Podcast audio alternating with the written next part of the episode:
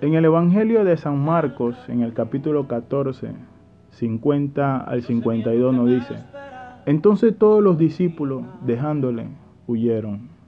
Pero cierto joven le seguía, cubierto el cuerpo con una sábana, y le prendieron, mas él dejando la sábana, huyó desnudo.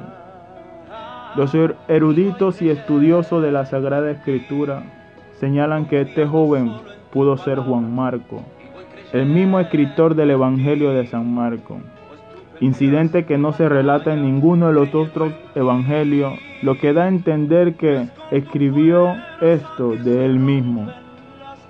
Había llegado la hora que el Maestro Jesús entregaría su vida y muriera en la cruz del Calvario derramando toda su sangre para perdonar nuestro pecado.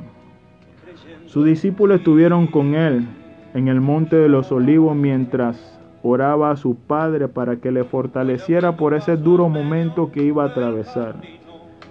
Cuando llegaron los guardias de los principales sacerdotes y escribas y arrestaron al maestro, todos sus discípulos huyeron. Este suceso nos enseña que puede ser fácil seguir a Jesús y llamarnos cristianos cuando todo está tranquilo levantar la bandera de la fe y gritar a los cuatro vientos que soy hijo de Dios cuando todo está en calma.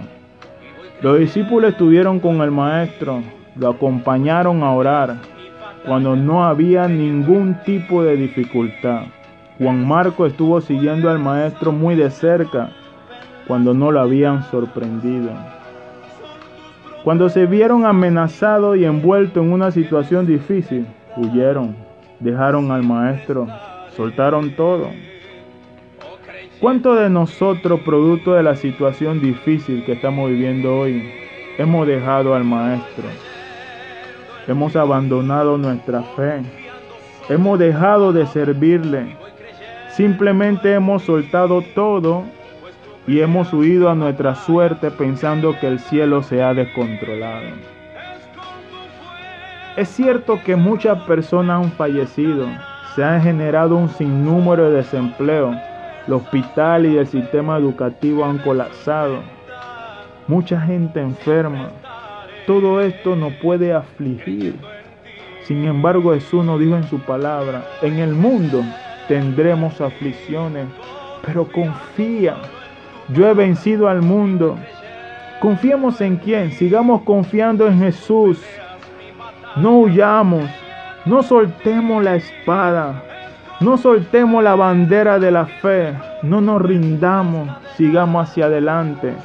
Adoptemos el espíritu de Pablo cuando dijo en Romanos 8, 38 al 39, por lo cual estoy seguro de que ni la muerte, ni la vida, ni ángeles, ni principados, ni potestades, ni lo alto, ni lo profundo, ni lo presente, ni lo porvenir, ninguna cosa creada nos podrá separar del amor de Dios que es en Cristo Jesús, nuestro Señor.